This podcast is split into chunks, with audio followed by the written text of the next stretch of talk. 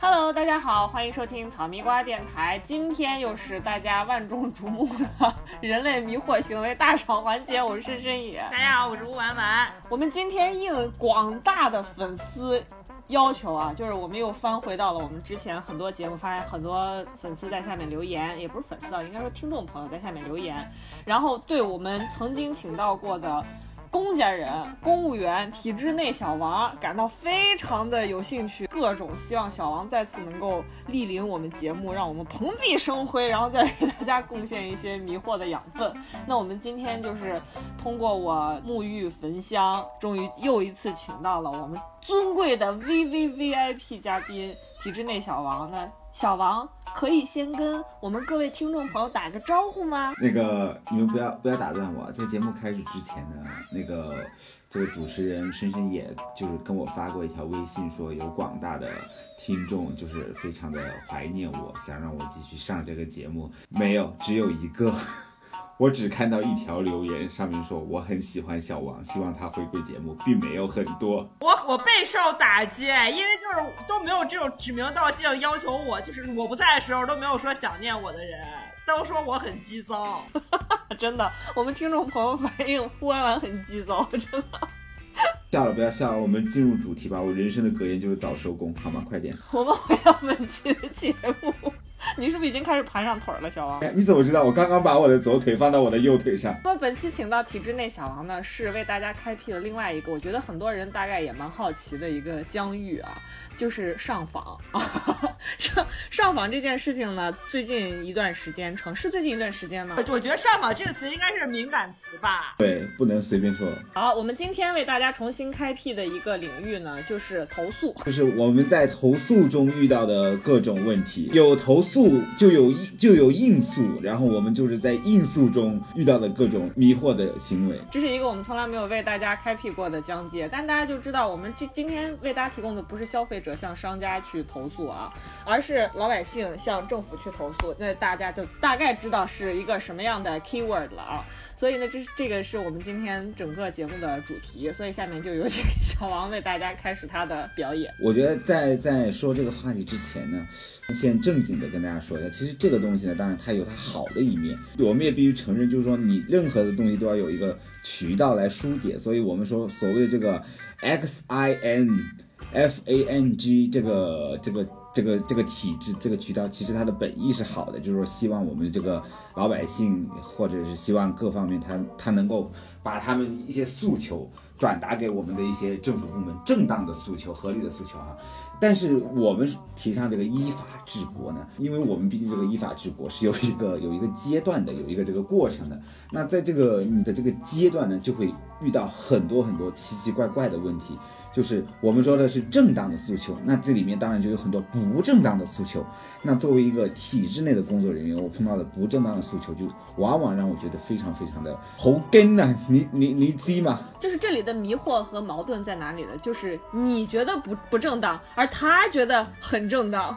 对对，这就是非常非常迷惑的一个点。因为本人不才，最近就是小升小升了一点点官，就是就是在体制内拥有了一些签字的权利。王科长，不要这么叫我，还是还我永远是大家的小王，人民的公仆。这个签字中有很重要的一环，就是会看到各种各样的，因为因为我不知道就是其他地方怎么样，我们这个地方就是有一个幺二三四五市长热线。所以你是市长对吗？所以就其实 向市长投诉，多最后都是落到你。这是吗？我是市长热线里面的一个分支中的分支的分支，就可就但是很多市民会觉得打市长热线是打给市长本人，但殊不知不是。他们两个不懂啊，就是有时候偶尔也会有市长接听的时候，就是规就规定那一天是市长接待的时候，就会有市长接听的时候。平时他都是小王热线，这种工单他就会由那边就是统一发配过来，发配到各个职能科室。因为我之前也透跟大家稍微透露过我的身世。的某五线大城市的这种管这个住房建筑这一块的这个某科室工作，然后就经常，因为我们我们这个科室的工单量呢又特别多，因为因为我们我具体的科室名字就不说了，因为我们面临着天天跟那种老百姓打交道的很多事情。那因为某些体制方面的原因呢，然后我们的下设机构呢又还没有成立起来。所以等于呢，我一个人就是要干五个人的活，你懂吧？但是朋友们要要要先说清楚，我只拿一个人的工资，包括我今天上节目也是免费的，并没有收到就是任何的这种这种应该有的这种酬劳，只收到了我们对他真诚的祝福和一个网友的留言，这已经很好了。哎，我免费录节目录得有几百小时，大家还觉得我很急躁啊？我不在，大家还不呼唤我？要改这个乌弯弯，你要改，真的真的，这个是你自己的问题。朋友们在下面不要吝啬对乌弯弯的爱好吗？告诉他，你要像我。一样，就是每一句话都有它的意义存在，大家就会认可这个，确实是就是业务上的一个能力。我们步入正题哈，我就会看到很多很奇怪的东西。真的，我有时候看到的时候，我都觉得好惊呐，你知吗？这种东西匪夷所思这种东西是是怎么提出来的？当然，我我也承认，大部分的人他们确实是有诉求的，就是人家确实碰到了问题。但有一些真的是好惊呐，你知吗？为什么呢？比如说那天我看到一个工单上面写的是。他写的很严重，他说我住某某某某小区，他说我们家对面的那个那个人家里面，他说每天飘来非常严重的异味，感觉像是屎或者是粪，这种这种词是不是应该打马赛克？就差不多类似就是这种表达。他说感觉是屎臭或者粪臭，他他用的是恶臭，可能用的是恶臭来表达。他说天天传来一阵恶臭。他说据我观察，他们家最近就是在修建一个池塘。然后，当我越看越觉得惊奇。我说，我说怎么可能会会有人在小区里修建池塘呢？而且你来投诉的话，你必须是投诉他占用了你的资源来修建这个池塘，比如他在公共的地方修建池塘，你才能那个。而且修建池塘，你想多恐怖？而且这个池塘里面每天还会飘来恶臭、屎臭。然后我就我就觉得很惊，我我我我说怎么会这样？然后我继续往下看，他希望有关部门，然后就是能够就是替他做主。就差不多这个意思吧。后来我就我就看，因为我们的工单是有人员会去调查嘛，然后我就看下面的回复，下面说，据物业公司反映，他说。这个人只是在家里，就是家的前面的院子里修了一个大概一两平米大的小鱼池。他说里面是鱼。他说可能因为最近那个水换的没有很勤快，所以又稍微有点异味。他说，而且这个主人家表示，他们家这个鱼池以后就不养鱼了，会把水抽干，应该以后不会再有屎臭味或者是粪臭味飘出来了。希望这个。邻居能够谅解，可能你们没有就是做过这种事情，你们你们不能理解这个东西给你带来冲击感。就是个投诉人，他能把这个事情夸张到这种程度，你知道吗？池塘，然后天天飘来粪臭，什么屎臭、恶臭，然后结果人家是只是你们懂，就像你家里有个鱼缸一样，对啊，就像就像你们家的客厅有个鱼缸一样，这不很正常？而且他是在他们自己家院子里面做，我并没有碍着你什么，我为什么不能呢？而且。这个就算是那个怎么样，我这个池塘或者不是池塘，我这个鱼池里面可能会有一点点异味，可能我换水换的不那么勤快。可是就这样的东西也值得你来投诉，我就觉得，对他他这个不是给物业投诉就 OK 了吗？还啥也觉得物业不解决，物业没有给他解决。他的投诉后面是写的，可能写的我多次向物业进行反映，物业都没管。那这个心态我理解的呀，这就就跟我经常投诉，就是比如说报纸没送到啊，什么手机不好用啊，你联系他没用，你就打消费者协会嘛，那个网站我都是黄金会员。这个工单其实是你投诉的吧？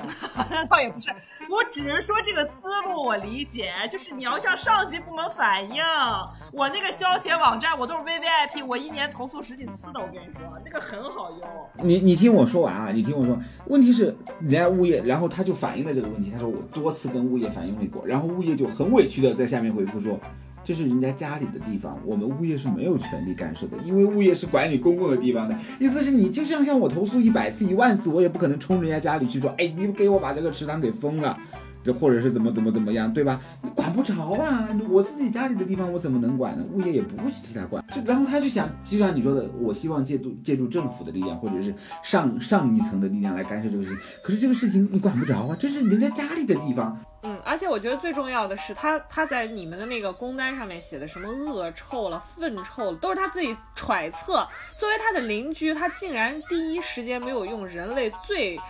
惯常或者说最普通的一种解决的方式，就是直接去他家告诉他你家啥东西这么臭，他都没有搞清楚。哎，这个不行，这个不行，他没准家中有恶犬，不敢去。哎，我觉得这个人的思维方式我很理解，就他为人处事的这个原则跟我完全一致。哎，这人就是你吧？我不配，我住不到那种有院子的房子啊！这这一听就是别野，有院子哎。问题是我们的生活生活在一个小区里，只要你有邻居，肯定很多东西你不可能百分之百满意的。如果达到你都满意了，别人不满意了，那说到这个东西，就像刚刚。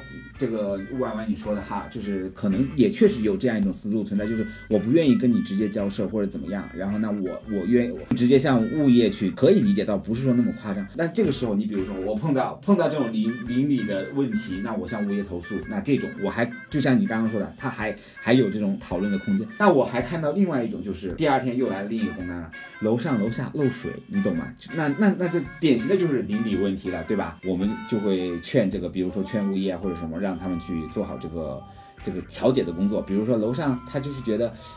你楼下漏水嘛，关我什么事儿呢？对吧？然后楼下就说，那你就是肯定是你哪哪哪哪漏水了嘛？那我肯定希望你把这个地方翻开来给我修嘛。你不修好，那我家天天漏水。他说，那我们家这个用的是金丝地板，用的是楠木家具，那你给他撬开了，这个损失好几万呢，那谁来承担这个损失？你承担吗？那楼下那不可能，我来承担这个损失，我本身就是受害者，对不对？我还能跟你承担你你你撬开这个地板的这个这个损失？不可能啊。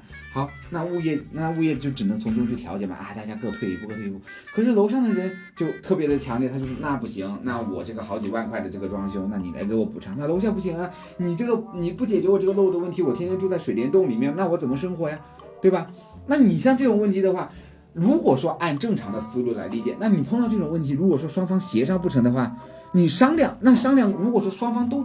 有确实这么明显的意愿，或者其他有因为一些其他外力的因素导致双方的态度都这么坚决的话，那按我们正常的理解，这样的问题是不是应该诉诸法律渠道？它是一个公正的机构，它来判断你们谁谁对谁错。可是我们我们接到的工单，往往最后就会变成就是投诉就会变成我投诉这家物业企业。那我问为什么？因为他没有解决这个问题。那我问为什么他为什么能给你解决这个问题？我不管，I don't care。他没有解决这个问题，我希望有关部门替我做主。那物业他也很无奈，他说我协商不了，那楼上就是不给他修，怎么办呢？这种诉求演变成一种无赖的方式的时候，他就不对了，他就变成了。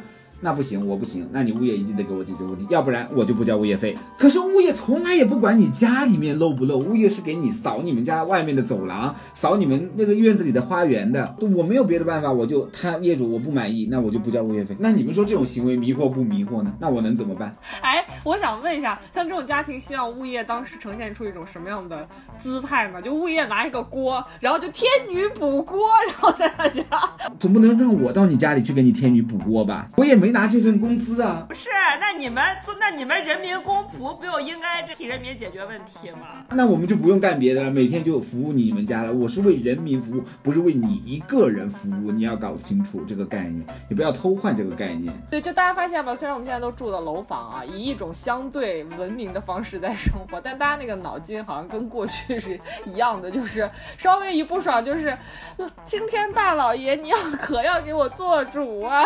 我们的经也好，各方面也好，包括住房也好，它都是在推向市场的。其实也就是说，比如说你买了这个房子，那你就当然是你负责。当然，这中间可能有很多体制现在还没有理顺的地方，比如说它可能对一些开发商也好，对这个建筑的可能一些质量，可能把关的不是那么牢、那么严，还有一些涉及到一些材料、一些技术的问题，确实会。但是它并不就是相当于说你买了这个房子，政府会给你买一辈子的单。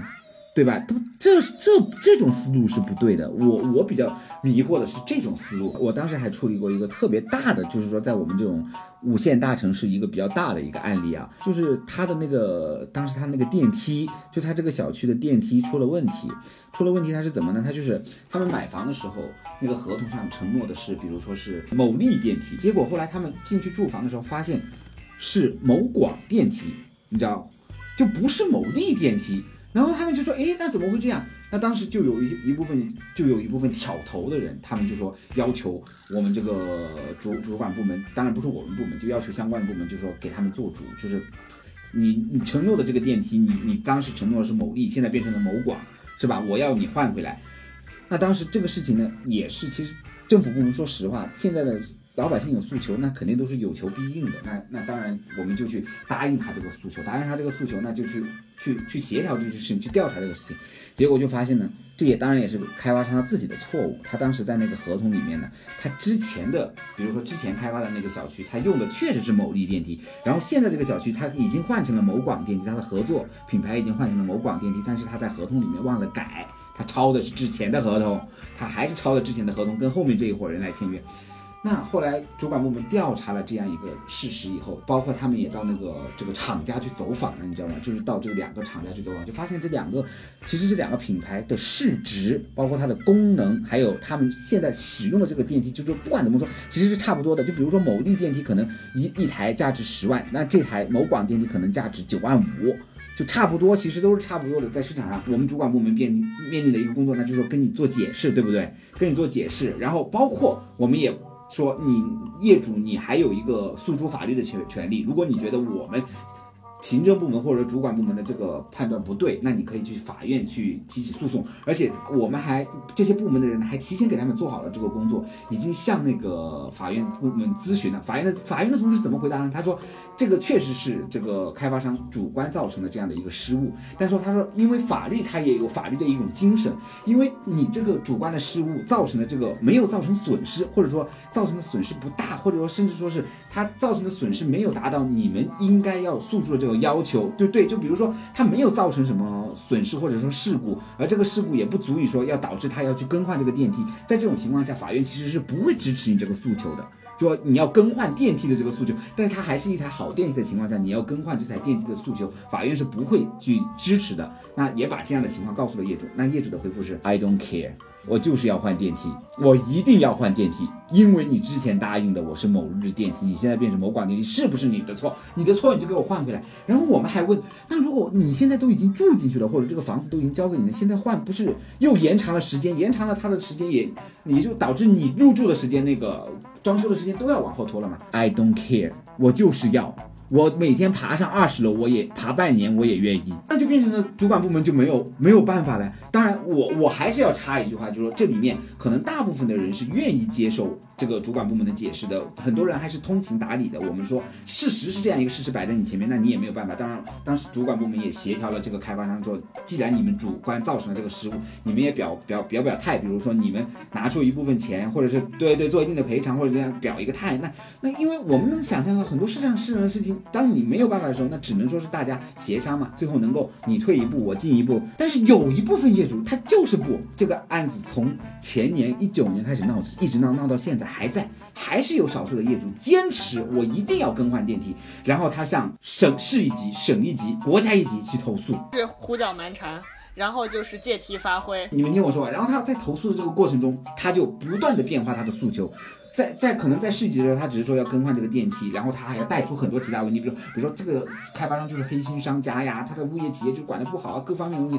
然后他在向省一级投诉的时候，他就变成了给我做主啊，市里的领导就是收了开发商的黑心钱呐，怎么怎么怎么样不替我们做。然后他向国家一级来投诉的时候，他就说给我做主啊，你看我们这个省多乱呐，我们这个省的官就是你看官官相护啊，官商勾结啊，就变成了这样。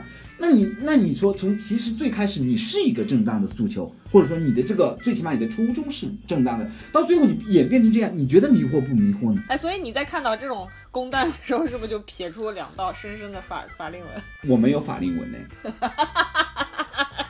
你你他妈的真的是还年轻，我九六年生人，今年今年二十五岁。但是你九六年出生，现在已经在市长热线里拿到了签字权，我觉得这也是一个官官相护的一个。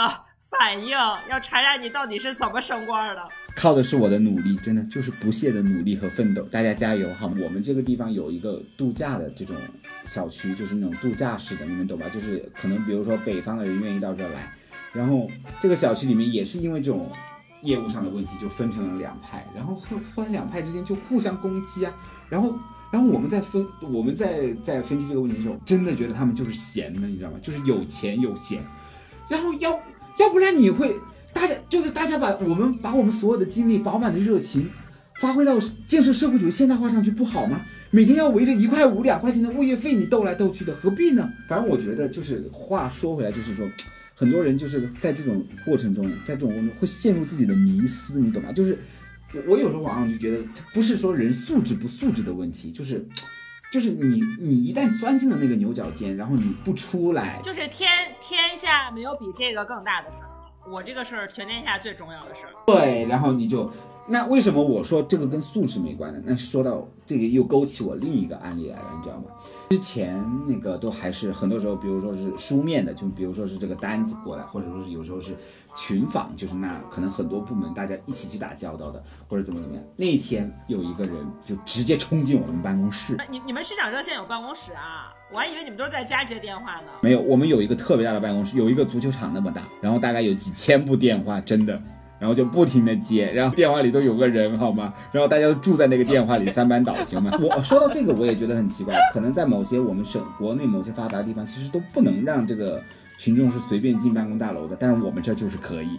我也不知道为什么这个问题，我也很迷惑，真的。我觉得证明了你们是一个人民的政府。那个保安就真的就两手插兜，你知道吗？插在他那件军大衣里面，就这样看着那个人走进我办公室。对，就真的就是用目光随着他一路进入我的办公室。然后我看那个保安，我说你怎么会让他进来呢？他就是对我点点头。真的，你跟我点头干嘛？你们到底能不能用正常的人类的语言沟通啊？真的，所以所以这就不管怎么样，这个是我们管理的问题，我不说了。然我你们不要岔开我的话题好吗？如果我唯一的那个听众都流失了，我就怪你们俩。我告诉你，他就进了我，他就进了我办公室。对，首首先他就声明了他是某某高等学校，就是高等学校的老，他是一名高等学校的教师。那你想想，那他应该是文化水平上肯定应该不会太低，不至于太低的那种。就我们说有些群众可能文化素质没那么高，那他不至于是那种。然后他就跟我介绍，他说他一来就开始啪啪就直接说，我有一个什么什么诉求，我住在哪儿哪哪，我们家什么什么什么什么就一大串。然后我就一直说，我说那个这位同志你先别急，我说那个你可以把你的那个东西给我看一下，就是你的这个诉求的东西给我看一下。然后我同事就在旁边跟我说，他说其实他已经之前打电话反映过这个问题了，但是他觉得我们不满意，他今天又上门。我说哦好看一下。在我看的那个过程中，他就一直不停的说，他就真的我记得特别清楚，他就一直不停的这个问题物业就是要给我解决，他为什么不给我解决？我们家的地板都泡水了，我这个损失都好几万块钱。我告诉你，虽然我虽然我已经买了保险，那个保险赔了我的钱，但是我不是要物业这些钱，但是我就是忍不下这口气，我觉得物业就是应该赔我这些钱，怎么怎么怎么样？他如果不赔我这些钱的话，他就应该免掉我的物业费。然后我当时我真的我就一直忍着，但是我我现在应该量一下我自己的血压，但是我真的我都。我都我都压下那股怒火，我说我说你我说你先别急，而且我用的是您，我说您先别急，我说我先看看材料，看你的诉求，看那个之前也反映过之前的那个答复是怎么样的。结果呢，它是一个什么问题呢？他们家住在二楼，因为一楼是店铺，然后一楼的店铺可能就是堵塞了管道，你知道吗？就是可能一楼的店铺也不知道是干嘛的，反正就是可能餐饮啊或者之类的就堵塞了管道，然后就导致那个下水道呢反水，反水上来之后呢，它就可能就泡了他们家的地板，就可能他不知道什么情况，反正就靠泡了他们家的地板。然后他就觉得物业应该去协调这个问题。那物业呢，本着这种为为大家为小区里面服务的这种，也确实去协调过这个问题，甚至呢也帮他疏通过，然后帮他疏通过，而且出过这个疏通的钱。可是就不知道怎么样，他就是不满意，他可能觉得就是光疏通没有用，然后或者是他觉得。给他家里面造成的损失，他就要怎么样呢？第一，他要下面的那个店铺呢，怎么怎么怎么怎么样？呃，要比如说不能开这个店啊，或者怎么样。然后他除此之外，除此之外呢，他又要物业怎么怎么样赔偿他的损失，然后要免他的物业费，然后要保证什么一年给他清掏两次，怎么怎么怎么怎么样。然后我就觉得奇怪，我说我说我说您好，我说觉得首先我觉得您这个是邻里纠纷。我说，因为是楼下的人给您造成的。我说，如果我这个分析没有错的话，我看你们材料没有错，我觉得是邻里纠。结果我邻里纠纷四个字都还没说完，那个位那位阿姨就跳起来，你知道吗？说，那你那你什么？扇了你一巴掌。那他倒是不敢，因为我毕竟我也有一我也有一百六十多斤嘛。然后我当时记得他那个样，他说邻里纠纷，那你是什么意思？我说我说我没有什么意思，我说我觉得我这个推断就是物业是给你们做协协调，怎么协调？这个事情就是物业的责任。我说我说物业他没有这个责任管你家里面的事情。我说在我的理解，我说可能当然你也可以质疑我的理解。我说但是我的理解是物业是协调你们两家关系，而且他已经协调。你什么意思？你现在是在帮物业说话了？我说我也不是帮物业说话，我说按您这个案例来分析，我觉得是你觉得你怎么觉得？你为什么要这么觉得？我还是用的您，我说如果您这样的态度的话，我说我这个办法我就没有办法跟您沟通了。你为什么没有办法跟我沟通？你现在想跟我沟通，我也不想跟你沟通了。你这个人简直不可理喻。我说我怎么不可理喻了？你就是在帮物业说话了。我说我没有帮物业说话，我只是就事论事。我说你也可以质疑我的观点，你不要再跟我说了。我告诉你，我要曝光你。我在电视台是有熟人的，我在报纸是有熟人的，怎么怎么怎么样？我现在就让他们过来要曝光你。我说如果您是这个态度，那我们不要谈问题了。我说那我们问题没有的解决了，我不需要你解决问题了。现在立马就把怒火转移到我身上来了，你知道吗？我就特别无语。然后我说那行吧，那您如果想曝光我，我说我觉得也是你的权利，嗯，这是您的权利，你可以保留。真的，他就非常生气的跟我说，我一定要曝光你怎么怎么样。我说如果您觉得我还要跟您谈这个问题，那我们把谈话继续下去。他你不用跟我说了。我说那行，那我走了。然后我其实也很生气，我把门关着我就出去了，很生气的回到我自己的，回到回就是到另一间办公室，因为当时谈问题的时候，我把他引到另一间办公室。我回到自己的办公室以后，然后我们的领导就看到我特别生气的过来，他说你怎么了？我说我碰上一个疯子。当然这个话不能跟他说，这私下里我就跟他说，我说我碰上一个疯子。然后我们领导还特别体恤我，说哎你别生气，别生气。他说我们见这种问题见太多了，确实我们真的也见这种问题太多了。他说我去看看，我说你别去，我说那个人是个疯子。他说应该不会的，我去。然后就大概就两三分钟之后，我就听到那个那间办公室传来了响声，越来越大，越来越大。然后最后我就就听到刚刚骂我的那个女的，就又开始更激动的那种说：“你们怎么怎么怎么怎么样？你们这是怎么为人民服务的？我们怎么怎么怎么样来找你们主管部门？你们就是这样为人民当家做主的。”听完这些这种这种非常激烈的言论，就听到门砰的一声，然后我领导就回来了。我领导特别生气说：“真的是个疯子。”我说：“我刚刚就劝了你，叫你不要去。”他说。我哪知道他是这样的人？你们特别像隔壁弄了个动物园一样，你们挨着去参观。那边就是就是刚才吴婉婉说的，隔壁有恶犬，我不信 能有多恶。就就那个门砰的一声就关上了，那说明我领导也特别特别生气的，才会那么用力的关门，你知道吗？然后我回来，我就我就问他，我说他都跟你说了些什么？他说他说嗯，他说他要曝光我们。我说这是你的权利。他说他说他就是要曝光我们。他说。纪委都有人给他撑腰，纪委的人都让他来找我们做主，我们既然不给他做主，不分青红皂白的就替物业说话。我说我都还没有，他说我领导说，他说我都还没有说几句，他就特别情绪激动的一直指着我们说要曝光我们，怎么叫媒体来，我根本没办法跟他沟通。我说我之前就跟已经跟你说过了，他没有办法沟通啊。他说：“嗯，我刚刚见识到了，确实没有办法沟通。”我领导特别淡定的坐下来说：“嗯，他说他上面有人，那我们等那个人吧。”你领导是也不想再节外生枝了吧，还是怎么样？我我回过头来想，我就觉得这个人，按理来说你不是应该不是一个素质特别差的人。你看，结果他就因为我一句话两句话，他就能这么激动。当然，我可能能理解他，可能因为这个问题困扰了他很久，他很大的火气。可是你应该最起码应该听我把话说完，或者怎么样？你你说你不讲道理吧？然后你又说你要来部门投诉，你说你讲道理吧，他自己又有一种特权思想，他总觉得我是怎么怎么怎么样的人，我应该怎么得到怎么怎么样的区别对待。那你说这个人迷不迷惑呢？你觉得你们觉得这种行为迷惑吗？你的诉求一开始的诉求，你可能有你合理的部分，但是你在里面掺杂了很多不合理的诉求。我在想要给你摘出来的时候，你就不不允许我摘，就是还是回到我们刚刚说的，当你一个人固执的认为。就是所有的诉求都是对的的时候，那没有办法沟通。然后你又情绪这么激动，哎，我想问一下，你们保安到现到到他门都砰摔了两回了，都没有上来把架走。那个时候也挺晚的了，我记得十一点多了，他可能吃饭去了。因为以前我们那儿还发生过，就是这种上就是这种有来投诉的人，就是觉得我们的他的这种。诉求没有办法得到伸张，还在那跳楼的呢，保安都拉不住，后来公安才来的。经过那个事情以后，我们那个栋大楼的窗户全部钉起来了，就跟那个就是宾馆里面不是只能开一个小小的缝嘛，我们那个窗户也只能开一个小小的缝。哎，所以最后这个女的，这个女的是怎么离开现场的？就是最后她说放完这些狠话之后，自己又很落寞的离开了。所以我就特别迷惑，他一直说要找人来曝光我，到现在都没来，我都还一直等着呢。哎，这位阿姨。如果如果你你不巧也是我们的听众的话，你快找人，小王已经等不及了。一是希望他上面有人的那个人来找我，第二是希望就是那个媒体尽快来曝光我，因为我也想要一些曝光量。呃小王他有一种就是印象啊，就是觉得受过教育或者受过足够高的高等教育，是不是这个人他就在事情面前能够充分的做到明事理、讲道理，甚至能够想到就是呃有用法律、用规章制度，然后来保护自己，或者说去进行合理的申诉等等。但是我真的是觉得那句老话说的就是有知识没文化是非常有道理的一件事情。我领导那就是到现在逢人就吹他九十年代出去留学过这件事情。那前段时间他他现在在想要搞一个现现在就是我们公司已经快揭不开锅的这个情况下，他每天梦想着自己要当地产大亨。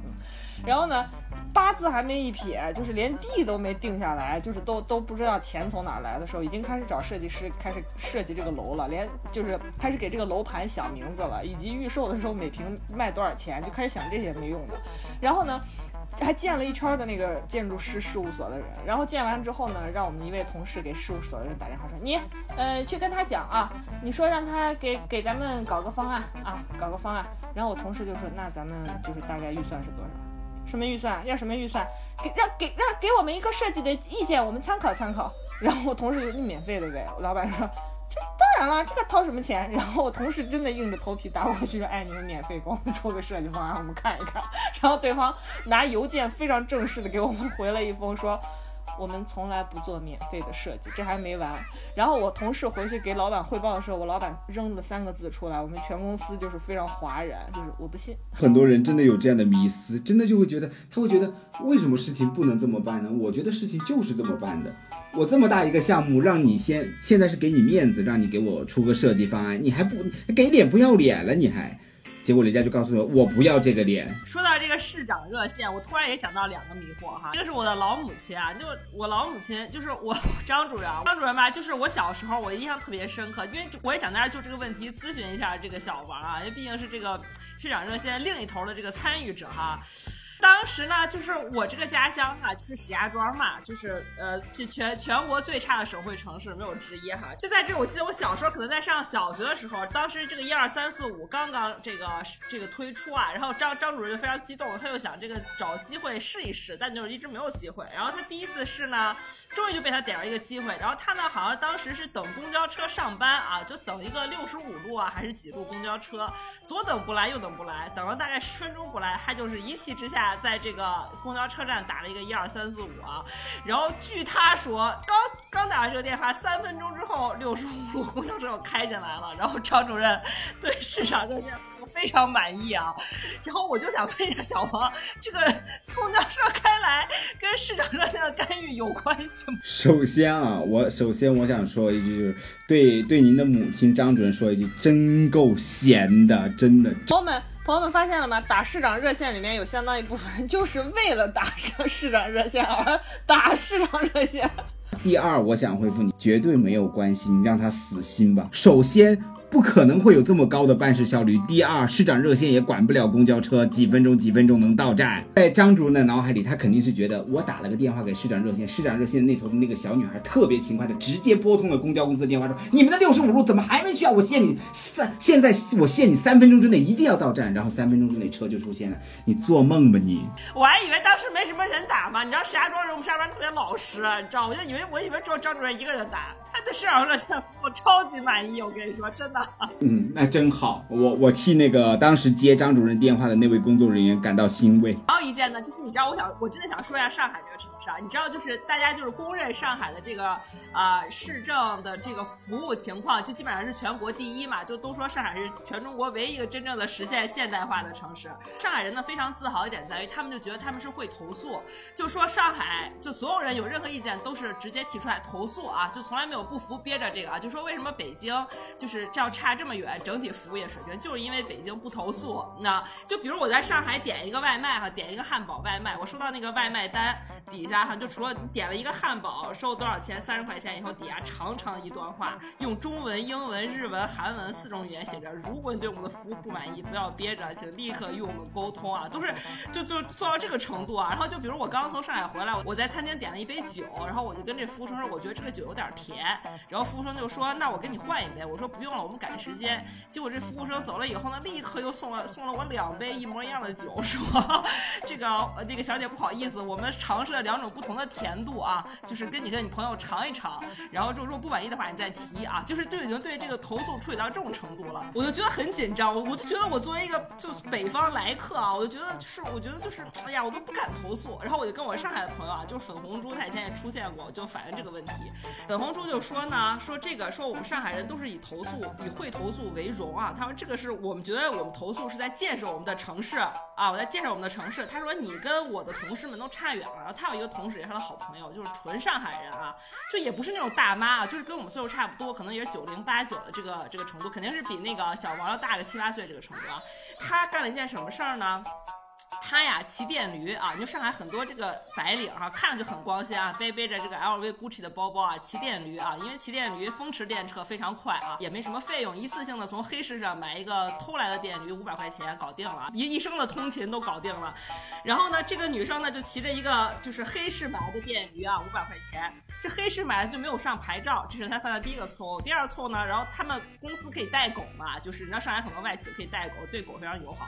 然后他呢，这个前脚脚架上有放着一只狗，后面驮着他的另一个同事啊，然后就是在这个电电驴的这个板上，因为有八只脚啊，因为有狗的四只脚，然后他的脚，同事两只脚，八只脚踩在这个黑电驴上，而且呢，在这个早高峰的时候强闯红灯啊，然后就是被这个交警，交警也是这个上海这个热心大妈嘛，一把拦下，就说你这个犯规也太多了，说你就如果只犯一样规，我就让你走了，你既没有牌照，然后还。八只脚踩在那啊，当场就把电驴没收了，并且还罚他两百块钱。然后他又心想说，这个没收啊，黑车没收这有道理，干嘛还要罚款呢？是吧？罚我两百块钱呢？他又打了市长热线，说我想问一下哈，我违法了以后，你罚我两百块钱，到底是用到哪儿去了？我要知道两百块钱的这个详细的细节支出啊。我说这个钱我也不是随便来的，我也是自己赚的啊。说我也是正常纳税人，那我想知道你额外罚罚我两百块钱，到底是花在了什么地方？你我限你二十四小时内回复我一个明细啊，比如说你们是这个是是加强这个交通管理啦，花多少钱？啊，什么加强路路况维修了花多少钱？或者你给什么这个交警发工资花多少钱？我要一个详细的一个明细单，限二十四小时回复。然后结果后来呢，一二三四五可能也很就是很很就是对对他这个投诉很重视吧。上海人投诉你知道不一般，可能还是用上海话投诉的，就更重视了。然后呢，就不停的给他打电话，过两小时给他打电话解释。然后这个女生呢就觉得没消气儿，对吧？电驴也没了，对吧？呃，一一个狗，两个人走路去了公司，又迟到了，可能就是这个又又要发工资。然后他就打一个电话，他就摁一个；打个电话，哎，他就不接啊。但是这个一二三四五，可能他们上海的估计就说，你要是。回电不接的话，你这个案子就不能 close 啊。然后这个女生就让这个一二三四五给她打了至少三天的电话，打了九十多个电话，她终于接了啊。然后人家还是很认真的给她解释了这个问题。然后她说啊，那好吧，那我知道了，把电话压了啊。然后就是就这种行为，就说在上海比比皆是。说他们市民就觉得这是在建设他们的城市，说他们城市的服务业为什么这么好，就是靠他们这些作逼搞起来的。我觉得就是一个事情，从任何事情来讲，它都是两方面的。都是辩证的，我们学过，我对我们学过马克思主义辩证法，确实是辩证的。它有它好的一方面，就是你能受得住这种东西的话，那你这个城市的建设，你各方面肯定都得上去，因为你都能被人家这么作了，你还能发展起来，对吧？但另一方面，我觉得这种东西。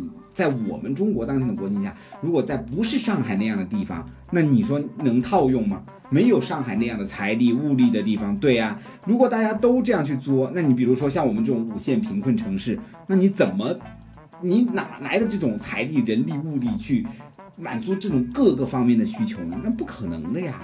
还有就是，你如果说如此以往的去，对你如果如此以往的去塑造，就是市民们这样一种风气，那上海。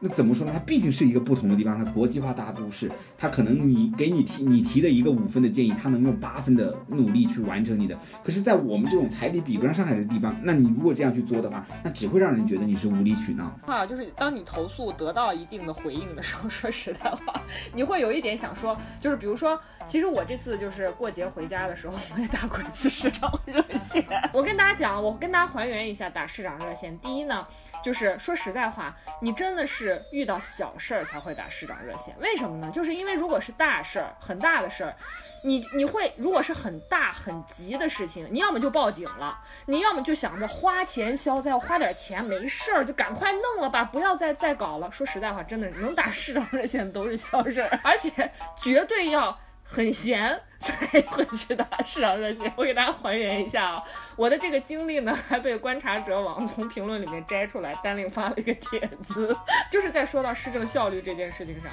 我当时是什么呢？就是珠海呢，在它的这个板张山上修了一条半山的步步栈道，就是它完全是由木栈道修在半山腰的，就是可以上面有很多的那个座椅呀、然后还有很修的很漂亮，就是你可以在那个半山腰可以去俯瞰整个的这个珠海的世貌，非常漂亮的。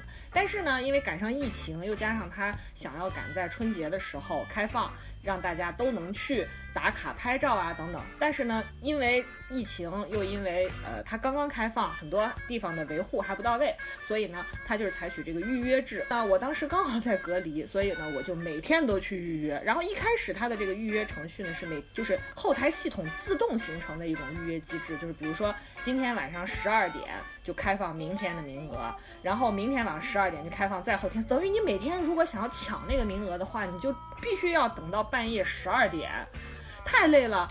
对，后来好像也是因为就是这个预约名额抢占的太厉害了，然后他就可以预约三天以后的这个名额。另外一方面呢，是因为不想让大家就是都半夜去蹲那个时间，所以他就放到了中午十二点。所以我每天就开始定时，我中午十二点要抢啊！我过年的时候一定要跟我爸妈、我婆婆、我老公一块儿去玩儿。结果呢，我试过两次，就都是那种当时因为抢，如果大家抢票过都知道那个系统在。当时一开放的状态下，你真的是进不去。但是有一次呢，就是到了第三次还第四次的时候，突然间就进去了。进去之后，我一看，我操，赶快就下单，因为还要输一人的这个姓名，还要输手机联系号码，输了一大堆信息之后，赶快点确认。我就不停的点，结果那个页面就不刷新，就不跳转。结果呢，好不容易跳转之后呢，闪退了，闪退了，我就很气，我又进去，我又进去，结果发现还能进去，我就赶快又重新输入。他告诉我说，我已经预约了我预计要预约的那一天的名额了。然后我就想说，那就是刚才那一单成功了呀，我就赶快回到我的个人用户信息里面去查看我的订单，但是空无一物，什么都没有，因为你必须要拿到你那个成功预约的订单，然后它会生成二维码，你到时候才能进去嘛。就是我被系统给框了，你知道吗？哎，我那个火就很大。但朋友们，这里有一个 warning，这是个屁事儿，真的，对吧？然后我就想说，然后我就想，我第一时间是这么想的，我先给他那个运营公司打电话，问问后台是怎么回事啊。结果呢，他那个平台没有任何的客服信息，也没有任何的运营公司的呃联系方式和这个，甚至连这个公司是什么你都查不到，就可能它是非常临时上线的一个小程序啊，我能理解。这个时候怎么办呢？我就想来，我报警，想说。报警有点太严重了吧？因为人家又没有，你现在还没有查实这是不是诈骗行为，反正就是不至于。就是我在想，没有骗了我的人，也没有骗旺财，所以我后来想了一下，哎，有个东西叫做市长热线没打过，刚好老娘现在隔离就是闲的要死，我都没有想过试一试，我就是觉得我这么闲。然后你就觉得我现在什么都不缺，我我现在什么都缺，我现在就是不缺时间。好，我就打市长热线，然后我就真的打了市长热线，然后对方也是一个小姑娘接，然后很热心，很干嘛，就给你留工号，然后还留下你的身份证号，因为必须要实名。大家记住啊，打市长热线一定要实名才可以。我们不用哎，不用吗？你们怎么那么奇葩？我们必须实名。所以就更多人随便打，你明明姓朱，你就说啊我姓刘。就我们这甚至可以就是说隐去你的电话号码，你说比如说我要投诉诉你们，他会问你，那那可以让他联系你们，不要让他联系我，你不要告诉他我的联系方式，我就是要骂他。说实在话，我现在都在给大家还原打市长热线的市民是一种什么样的心情啊？因为当时我投诉完了之后，他跟我说，小姐是这样子的，如果要是那个我们这边要现在给您做了正常的这个处理，已经在走流程了。如果您希望得到问题的解决的话，您是要留下你的这个身份证号码的，不知道方便吗？其实我心里是咯噔了一下，你知道吗？就是你会开始对你的行为有所收敛和谨慎了，真的是有这个想这个这个过程在了。没错，是的，是我这个我感同身受。嗯，为什么呢？我先插一句，因为我也打了市长热线，你先说。然后我就我就留下我的身份证号码，然但是我同时也上网去搜了，就是有搜到他们的这个运营公司是哪一家公司，然后我甚至还给那个公司打了电话，结果那个公司的电话是真的打不到，就那个公司是一个查无此人，公司消失的状态，而且还是珠海的一个大企业。然后呢，其实我这事儿我就放过去了，我想说没事儿，我后头再慢慢预约呗。其实你心态就是这样子，你那个气儿消了，其实就没啥了。但是你知道你这是个屁事儿，政府他跟我讲说，就说小姐，你看事情是这样子的，因为我我大家都知道我隔离到大年三十啊，就是今天已经是大今天已经是呃农历二十九了。如果要找到那个公司的话，可能处理起来就是也不能保证对方一定有人会帮你去受理这件事情，但我们一定会跟进的。结果我确实是在大年初一的时候收到了一条短信，就是所有他们的跟进结果已经全部都显示了，而且那个公司还主动给我发了。那个信息，当然里面有很多都是借口啦，就是他们后台崩啦，还是怎么怎么怎么着。但是也很稀奇，我这个遭遇跟张主任也有点像，我也不能确定到底是对方解决了这个问题，还是因为我的手机就是那天预约就是通畅了一点。我当天中午再预约，我第一个进去，然后我输了半天兴趣，我就完全全部按照我想要的时间地点，然后全部就都预约完成了。所以我也不知道到底是因为人家处理的好，还是因为就是就是。一个机缘巧合，一个概率的问题啊。这个我觉得，就你刚说的这个事儿吧，我觉得你们这个给我特别重要的一点就是说，留身份证这个非常有必要。就是为什么他他在源头上控制你一个什么呢？控制你这种无理取闹的人。就像我刚刚说的那种，我明明姓刘，我要说我姓朱，然后你说让我什么什么诉求，或者要不要解这个问题？不用，我就是要投诉他，或者说我我今天打电话进来，我就是要骂他的。像这种就不行。那这种的时候。就像你刚刚说的，你报身份证号的时候，你心里就会开始咯噔一下了，就会想，哎，这个事情有必要闹到这一步吗？万一他那天回我信息过来的时候，他会不会知道我什么信息或怎么样？为什么我会有这个感觉呢？刚刚我说过了，因为我也打过幺二三四五，而且我投诉的是咱们国家的巨头，你知道吗？我跟你们聊这个事儿，就是我我不知道你们那边是不是这样，反正现在我们这边都是这样，就用电你必须得预存，就跟咱们手机费一样。但是用水和用，但用水和用气不用，用水和用气都是用完以后，所以这个我就一直特别迷我，然后我从心底里我就不认同电力系统的这一套，当然人家这一套可能是也有人家的原因才这么做的，但我就不认同，所以我从来不存钱。就比如说我欠了二十，我就交二十；我欠三十，我就交三十。我就没事儿，我就刷一刷支付宝，我看哎欠了费了，我就交一个。比如我欠了三十块，我就交三十块，我就交交三十一块钱。因为我我以前交电费也是不规律，或者他会发短信提醒我嘛，然后我就开始交嘛。就以前都欠那个四五十、五六十，或者是七八十的时候，都他会提醒我，然后也不会断电，都提醒我。然后那一天我欠了个我忘了是十七块钱还是多少钱，嘣给我断电了。然后我那天我不知道，然后我妈就回来做饭，她说：“哎呦，我们家电饭煲又坏了，怎么怎么的？”我说：“哦，那拿去修吧，怎么怎么？今天先临时。”我妈说，她就把那个米啊，电饭煲里的米又弄出来，弄到高压锅里面，结果高压锅嘣也开不了。他说：“高压锅今天也坏了，这坏的真是太凑巧了。”然后我妈就过过了五分钟，她又说：“哎呦喂，不是高压锅坏了，我们家停电了。”然后当时我就想说：“哎，停电了是不是线路问题？因为我们家以前。”老人家烧水嘛，爱装的特别满，那个水滴到过那个线路上，就会造成短路。然后我我还打了物业的电话，让物业来我们家查。然后物业查了一通之后，我妈给我反馈说，物业的人说是不是可能咱们没交电费断电了？我说不可能，我说我查一下。然后我发现我欠没有，我欠了十七块五毛钱。然后在我的印象中，我有欠过更多的，但是没停过我的店，你懂吗？然后然后我他说应该是因为这个原因，我就交了五十块钱。你看一笔巨款啊，五十元呢，来电了，确实是因为那个欠了费，然后停电了。而且我们就是断了电以后，你只要交上电费，它立马给你供恢恢复供电，这还挺挺人性化的。需要需要你把那个电闸自己再推一下吧。我们这个小区因为比较高档，不需要。我后来特地问过了，就是你有些地方是就像你刚刚说的，你还要手动去弄一下或者怎么样才能来电。我们这个小区不用，就直接就你前一秒交上钱，后一秒立马给你来电，就能达到这种水平。然后我就越想越生气，我就想说，我说你凭什么断我的电？这，对，这是第一个，不是我说你凭什么断我的电？对，第二，你为什么以前欠五十、欠六十你不停，今天欠这个你就只你欠这个十七块五你就给我停电，然后你也没提前告知我一下。虽然他给我发过短信说我我电力我那个余额不足，他给我发过，因为我经常能收到这种信息。然后更好死不死的是，这个事情还没有激发我的点，我当时只是这么想，我不是预存了五十元巨款吗？那扣掉我那一天的十七块五，那不就相当于还有三十多块钱吗？对，有还有三十多呢，等于是我头天交的五十块，还有三十多余额。第二天我又收到他们的短信催缴，意思说我余额不足，让我赶快缴费。然后我就特地，呃，进去看了一下，发现我的那个余额里面还有二十九元，整整二十九元多，你知道吗？就可能二十九块五毛六毛的那种，我不知道，就还有那么多钱，我当时就很生气，那一下真的就触发了我的点。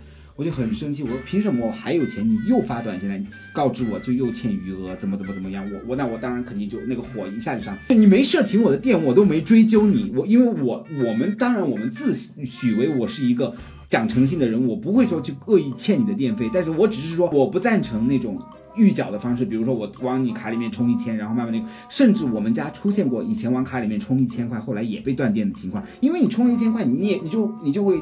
肆无忌惮的用啊，但是你也没想到用到哪一天，突然间一千块就给你消耗完了，所以这个其实不是解决问题的根本方法。所以我当时火我就上来了，我就觉得你他妈，嗯，不能说脏话，就是你停我的电我都没我都没那个生气，你还又来跟我又来催我的费，然后我就恶向胆边生，我就拿起了手机打了幺二三四五，我说我提三个诉求，我跟那个接电话小姐我说第一，我想问，呃。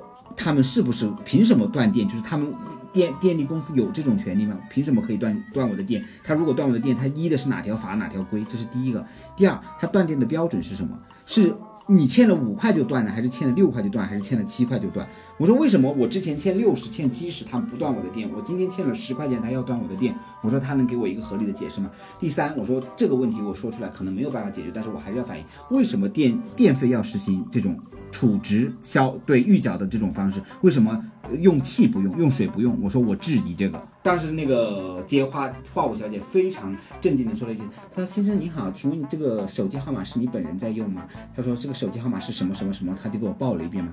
她说因为后期为了我们一定要那个回访您，或者说方便他们联系你，一定要留真实的电话。其实我当时的心里跟你是一模一样的。因为我当时其实我只是想说，我想投诉你，或者我想发泄你，我想告诉你你这样不对，对我只是想让你去转告他，他这样是不对的。但是他会告诉我说，会让他们直接来找我的时候，我心里其实也是咯噔了一下。但是后来就是像你们说的，我也觉得自己这个诉求是合理的，我我是合理的诉求。那我说对这个电话，我因为我我我脑袋里虽然经过了一番很剧烈的这种斗争，但是我还是很快的就反应过来，我说可以，你可以让他联系我。结果真的，人家后来电力公司的人就联系了我。所以后来其实这个问题没有得到根本的解决，他就跟我解释了一通，他说我们都是采取预约制的，然后这个我说那你们的标准是什么？他说其实没有什么标准，只是电脑它自动搜索，它搜索到谁家欠费了，它就可能就会停他家的电或者怎么样。他说有时候搜索到可能你欠五十，他没搜索到他也不会停你的电，但有时候你欠了两块钱，他搜索到他就要停你的电。我说这就是你们要改进的地方，这个确实。后来就说我不管这个事情怎么样，后来我也跟他们人说了，我说包括我对你们人，包括你们今天两个上门的人，我说非常感谢。你们非常感谢你们，就一个这么小的事情，你们这么重视，然后还亲自登门。而且他们之前给我打电话的时候是说能不能登门，我当时还吓到了，你知道吗？但是我后来讲，我心里想着应该也不是诈骗的，我说那你们来吧。结果人家还真的来了两个人，你知道吗？就是还特地就你的时间，他说问你你什么时候有空。其实这个时候你的气就已经消了很多了，因为因为人家的服务态度很好，你知道吗？你什么时候有空，我们什么时候来。我说行，中午吧。人家中午十二点多。就是人家不管他吃没吃饭，人家那个点来本来是人家的休息时间，对吧？人家给你登门，所以我后来跟大家说，我说其实不是对你们有意见，我说第一，我说对你们这个预存制，我我不是很喜欢，我说当然这个问题跟你们说也没有用，我说第二就是你们这个停电的标准是什么，你们总得告知。我说第三，你们可以优化一下服务，要断电之前，既然你们人家欠费，你们给人家提示提提示，那你们能不能给人家缓冲一下？比如说，我你我给你发个信息，你如果再不交，我三天以后要停你的电了，我两天以后我要停停你的电脑，我一天。以后要停你的电脑，你这样人家就有个准备嘛？那你你上来就搜索到了，直接就给人家摁掉。因为我们本着的一个前提就是我刚刚说过的，我们都是守法公民，我们不会是恶意去欠你的电费的。我只是没有预缴，但是你说我用了多少电，我一定会交，对吧？因为我们是这样一个心态。所所以他们可能那他们那样的制度是为了去防一些不法的人，但是我们不是这样的人，所以我们总觉得你这样不合理。如果你们需要我给满意，我说我会给你们非常满意。我说不会因为这个事去影响你们的，比如说那个绩效考核啊或者各方面的东西，绝对不会。我说你们放心，这这就是其实这才是一个正常的处理诉求的。退一步嘛，大家都有台阶下，而且我觉得真的对方。对方很认真的回复你的时候，你就其实心态就是那种不太好意思再继续生气了。没错，没错，没错，你就会觉得，哎呀，我就应该应该见好就收，对吧？就应该见好就收了。因为你给了我一个思路，我我明天早上起来第一件事，我要投诉一下这个北京电力部门。北京电力部门就是你只要他根本不会。提醒你任何，你只要这个钱一花完，它就会立刻那一秒钟立刻断电，就只要你的余额变成了零，立刻断电。所以我需要过几天，我就要看一眼我的电表箱，比如我要出差或者回家之前，我要先看一眼那个电表箱上的跑数。哎呦，超烦了。它这个也有一个好处，就是它从根子上就断了你们这种，比如说像我这种是还有余地，而你却不知道它的余地是多少，而像你们这种是完全没有余地。你懂吗？就是你必须要这样做，而不像我们这就是你可以这样做，做到多少呢？我也不知道。当然，这个可能更不人性化了，会导致就是事发突然了。那么，我看时间都差不多，你们已经超了我很多，我已经耽误体，制内小王现在要赶去洛杉矶平躺。已经我已经晚点飞机，已经晚点很久了，谢谢。好，那我们本期节目就到此为止。如果大家对体制内的各种迷惑或者是什么好奇的东西，可以在后台留言给我们，也反映给体制内小王。如果他有相关的经历可以拿来跟大家分享的话，我们会第一时间再次邀请我们的 V V V V V I P 再次光临我们的节目，请大家一定要在评论区喊出他的名字。对，要支持他，不要只有一个人干巴巴的留言，不然他也不会再来。他是很傲娇的一个人，好吗？下次一定要有五个人以上我才会出现。五个人一起喊好吗？朋友们扣一，又扣一。对，扣一扣一啊，扣一啊！好的，那还是那句话，希望大家喜欢我们的节目呢，能够在我们的节目下方对我们的任何大家想跟我们交流的内容发表你们的看法。如果喜欢我们节目的话呢，希望大家能给我们一键三连、评论、点赞、转发，好吧？那还是那句老话，希望大家能够继续紧紧的 follow 我们。好的，那我们就下期节目再见吧，拜拜。拜拜。